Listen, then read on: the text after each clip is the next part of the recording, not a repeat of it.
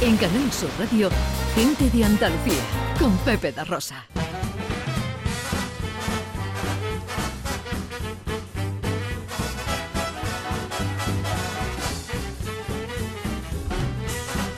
Pues damos un salto de caballo, ajedrecístico o virtual, como quieras, y de Córdoba nos vamos a Jaén para hablar de vidrio y para hablar de cómo se trabajaba el vidrio en la antigüedad, cosa que podemos ver en una exposición interesantísima. Interesantísima. Desde el pasado jueves que se inauguró una exposición que se llama Fuego y Arena y que está compuesta por 105 piezas que forman parte de las colecciones que están depositadas en el Museo Ibero, que es donde podemos dejar, que es donde podemos ver esta exposición interesante y bellísima.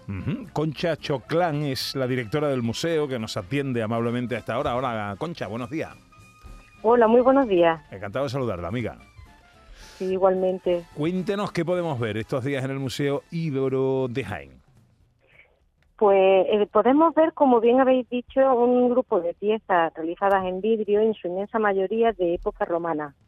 La hemos organizado con, con idea de celebrar este año internacional del vidrio y queríamos participar con una parte de nuestras colecciones que tiene unas calidades extraordinarias que proceden de toda Andalucía prácticamente, porque tenemos piezas de Sevilla, de Córdoba, de Jaén y de distintos yacimientos arqueológicos de esas provincias, ya digo, casi todas son de época romana, que, que tienen un estado de conservación extraordinario y que aparte de contarnos la historia de cómo se implantó el vidrio en nuestra, en nuestra cultura, en el Mediterráneo, pues también podemos participar de una visión estupenda y agradable de unas piezas bellísimas, como bien habéis dicho. Mm, además, porque imagino, eh, Concha, que a través del conocimiento de estas piezas, aparte de conocer cómo se ha ido trabajando a lo largo del tiempo, de alguna manera su uso también nos va explicando nuestra historia.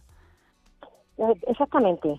Eh, por una parte, lo que podemos ver es cómo se empiezan a introducir esas piezas como unos objetos de lujo, a través del comercio fenicio inicialmente y posteriormente a través de tanto de griegos como de cartagineses, pero no se producían todavía en la península ibérica. Como digo, eran piezas ornamentales, eran gemas, eran pequeños amuletos y también pequeños ungüentarios realizados con una técnica concreta que es la técnica del núcleo de arena.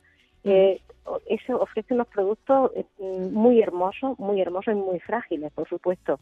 Eh, eso estamos hablando del primer milenio antes de Cristo. Eh, a partir del siglo I, sobre todo del siglo I después de Cristo, se empieza a introducir y a implantar de una forma ya mucho más masiva el vidrio a molde y posteriormente el vidrio soplado. Eso supuso un cambio brutal en las costumbres porque si hasta entonces lo que se utilizaba para casi todo, eh, los temas más delicados como los perfumes, como las copas de lujo, eran o bien en cerámica o bien en plata y por supuesto en oro en los casos más excepcionales, el vidrio pudo sustituir ese tipo de producto y claro, al abaratarse se expandieron por toda la sociedad. Entonces es muy habitual que los encontremos en las tumbas, sobre todo en, tumbas de época romana. Eh, el, vidrio sufrió distintos avatares y por eso nosotros nos hemos querido centrar especialmente en lo más cercano a la cultura ibérica, que son esas primeras producciones del, primer milenio antes de Cristo y en esos primeros productos de los siglos primero y segundo después de Cristo. El vidrio pasó de ser un artículo de lujo, un artículo cotidiano, eh, eh algunas de las cosas que, eh, que resaltáis ¿no? y que explicáis en esta exposición y que podemos ver el, valor que tuvo en, en, aquella época, ¿no? en la antigüedad del vidrio. Sí, sí, sí. Pero también queremos resaltar un detalle muy curioso que puede pasar muy desapercibido. esas producciones de vidrio están calcando y reproduciendo los mismos productos en cerámica. O sea, lo mismo, y por eso hemos querido poner ejemplos de los que son las mismas formas, los mismos elementos se están realizando. Primero, eh, unos, unos años antes, se realizaban exclusivamente en cerámica como determinados ungüentarios o determinadas copas eh, que llamamos de terra sigilata o de o de tipo Peñaflor que nosotros reconocemos y del siglo I antes de Cristo y que inmediatamente cuando se introduce el, el vidrio soplado y a molde empiezan a producirse exactamente iguales en, en, vidrio. O sea, mm, al principio de lo que se trata es de que los productos que eran mucho, evidentemente más vastos, pues empiezan a hacerse mucho más bellos, más livianos y en principio más de lujo, pero después extendido a toda la comunidad, reproduciendo esa forma exacta a la que ya eran previamente de cerámica. Es una cosa curiosa que pasa desapercibida que hemos querido resaltar también en la exposición. También son pequeños milagros porque objetos tan delicados que a lo largo de los siglos hayan llegado hasta nuestros días y los podamos observar, pues eh, eh, eh, también tienen un valor añadido todo eso. Sí, sí, sí. Resulta sorprendente que haya algunas que están perfectamente conservadas y que tienen más de 2.000 años de antigüedad. También es cierto que la mayor parte de esos productos proceden de tumbas, son espacios cerrados, normalmente protegidos con algún tipo de cubierta, y eso ha facilitado que llegaran hasta nosotros más intactos.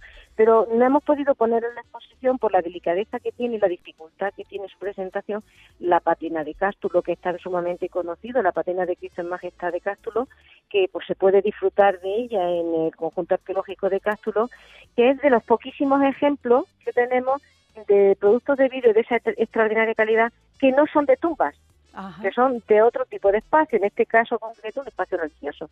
Y eh, son, son piezas de una, de una belleza y de una calidad extraordinaria. Y para ver el milagro de cómo surge todo eso, el que tenga oportunidad, esta tarde hay un taller para observar en vivo, ¿no? Cómo se hace como el, ese milagro del vidrio soplado, a mí me parece un milagro. Exactamente, esta tarde a las 7 así hace un taller de exhibición en que la gente va a poder intentar también realizar una experiencia de soplar vidrio.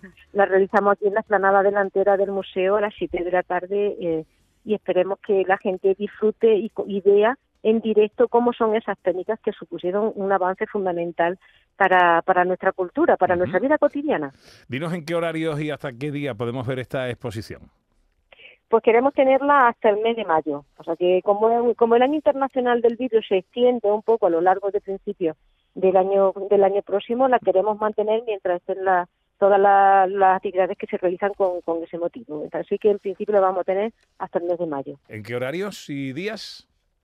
de martes a sábado de 9 a 9 de la noche y, domingos y festivos de 9 a 3 de la tarde.